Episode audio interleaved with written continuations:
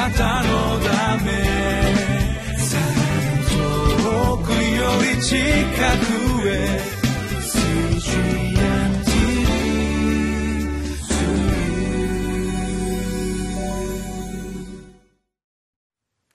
皆さんこんにちは。リビングライフの時間です。今日は8日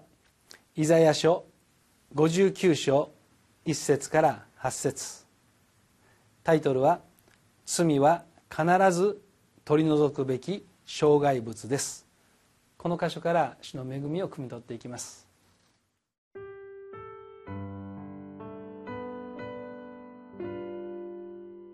イザヤ書59章1節から8節見よ、主の御手が短くて救えないのではない。その耳が遠くて聞こえないのではない。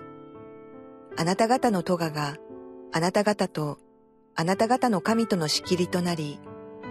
あなた方の罪が御顔を隠させ、聞いてくださらないようにしたのだ。実に、あなた方の手は血で汚れ、指は咎で汚れ、あなた方の唇は偽りを語り、舌は不正をつぶやく。正しい訴えをする者はなく、真実をもって弁護する者もなく、虚しいことに頼り、嘘を言い、害毒をはらみ、悪意を生む。彼らは、マムシの卵を返し、蜘蛛の巣を折る。その卵を食べる者は死に、卵を潰すと毒蛇が飛び出す。その蜘蛛の巣は着物にはならず、自分の作ったもので身を覆うこともできない。彼らの技は不義の技。彼らの手のなすことはただ暴虐。彼らの足は悪に走り、罪のない者の血を流すのに早い。彼らの思いは不義の思い。破壊と破滅が彼らの王子にある。彼らは平和の道を知らず、その道筋には抗議がない。彼らは自分の通り道を曲げ、そこを歩む者は誰も平和を知らない。はじめに一節と二節をお読みします。見よ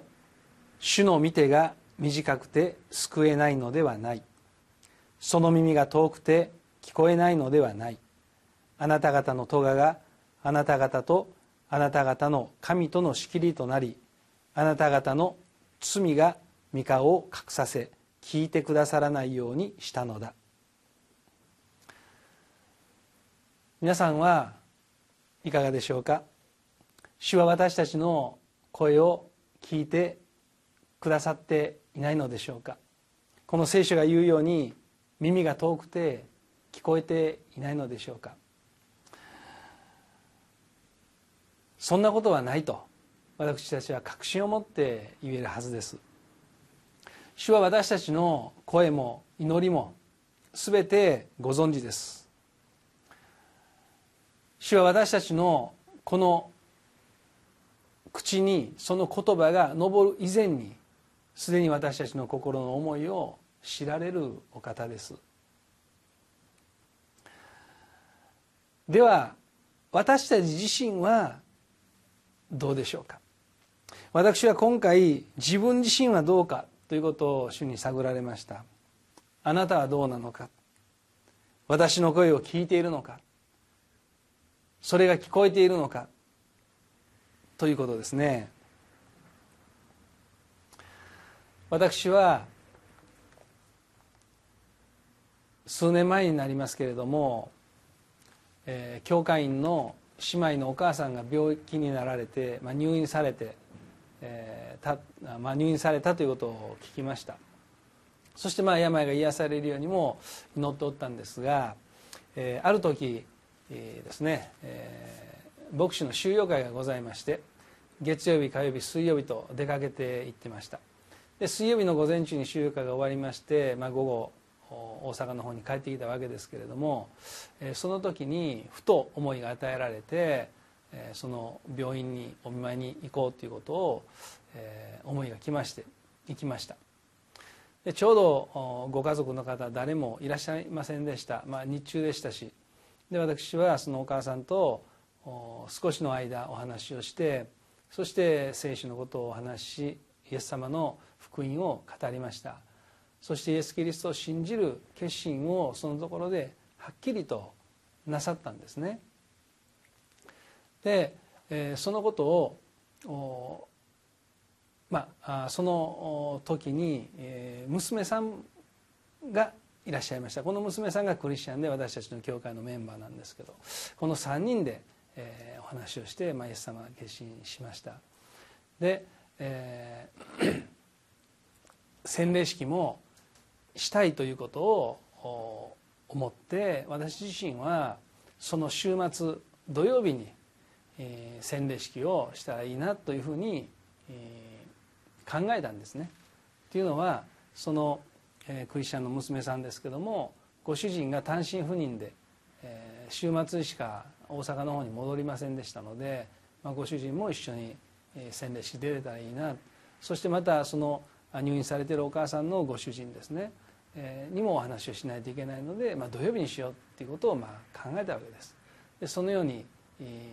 予定を組んだんですがその土曜日が来る前にその方は手に召されたんです。でこのことは私にとって非常にショックなことで、まあ、でも幸いイエス・キリストを信じるという信仰の告白ははっきりと複数で聞きましたので魂の救いというものは表されもう完全なわけですけれどもしかしながら、えー、その亡くなった方のご主人にとってはも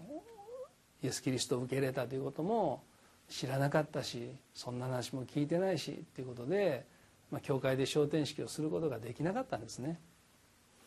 でこれは私の心の中に非常に大きな、まあ、失敗として、えー、残っているんです。でその時に、うん、すぐに洗礼をしようっていう考えもあったし思いも一瞬あったんですがでも自分の考えを優先したんですね。土曜日まで持つだろうと勝手に判断をしてしまった。確かにお元気そうでしたから持ちそうだったんです。でも主の時はそうではなかったということをその時に知りました。あなた方の咎があなた方とあなた方の神との仕切りとなりあなた方の罪が御顔を隠させ聞いてくださらないようにしたのだ。まあ私の人間的な考えが咎ということそのものではないとは思うのですけれど。でもそれを選んでしまったというところが私の咎であってそれが本当に主の働きをに合わなかったというか、えー、もうそこで洗礼を洗礼式もきちっとしておればまた昇天式も教会でできて福音もご遺族の方にもしっかりと聞いていただくチャンスがあったかもしれないのにそれがなくなってしまったという、えー、自分自身のそういう思いをこのところ読んで、えー、思い起こさせられまして、えー、もう二度とこのような失敗はしないとその時も固く決心したんですがもう一度今日この箇所に出会った時にそのことを思い起こさせられました。ですからもう二度とこういう失敗をしないように本当に福音を語り信じたらもうできるだけ早く洗礼に導く。特に病床にある方にはもう猶予がないぐらいの思いでいかないといけないなということを本当にこう肝に命じたんですね。私が聞いたのは主の御声だったんです。本当にその日に病院に行ったっていうことで、えー、信仰の告白まで行きました。しかしその後です。その後自分の思いを選んでしまった。これが私の本当に咎であったしまた主から離れてしまったということであったと思います、えー、いつも自分に問い問おうと、えー、本当に今日決心するわけですけど私が今聞いているのは主の御声ですか？それとも自分の思いですか？毎日このことを点検して歩んでいきます。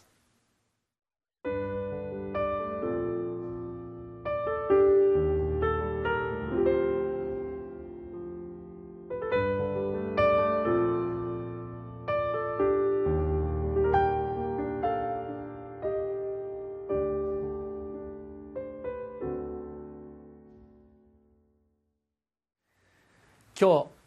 皆さんがそれぞれの QT 御言葉に取り組んで聞かれたその声は主からの声でしょうか？あるいは自分の思いでしょうか？私たちは絶えずそこを聞き分けていかなきゃならないと思います。主は私たちの声を聞いてくださっています。私たちは主の声を聞かなければなりません。私もそのように頑張りますのでどうぞ皆さんも主の声か自分の声かえご自身でしっかりと聞き分けて判断していただけたら幸いです。お祈りします。恵み深い天のお父様皆あがめます。私たちは日々生かされている中で本当に主の語りかけを聞くことができることを心から感謝します。しかしそこで主の語りかけを阻害してしまうのは自分の思いであるということに気づかされます。もうひとたび本当に心の中にそのことを教えられて主よ私自身は日々主の声か自分の声かそこを点検して歩んでいこうと思います。聖霊様どうぞ助けてください。そしてあなたの御声を聞いたなら躊躇なく従うことができるように。どうぞ私自身を本当に助けまた導いてください。私が自分の思いに死んで主の御心に生きることができるように祝福してください。そして、え主よあなたに聞き従いたいという願いを持って本当に日々御言葉に向かっておられる方々の上に特別な恵みと祝福とを注いでくださりその方々もどうぞ主よあなたの身思いに生きることができるように助け導いてください。イエス・キリストの皆によってお祈りをいたします。アーメン。あなたのため。遠くより近くへ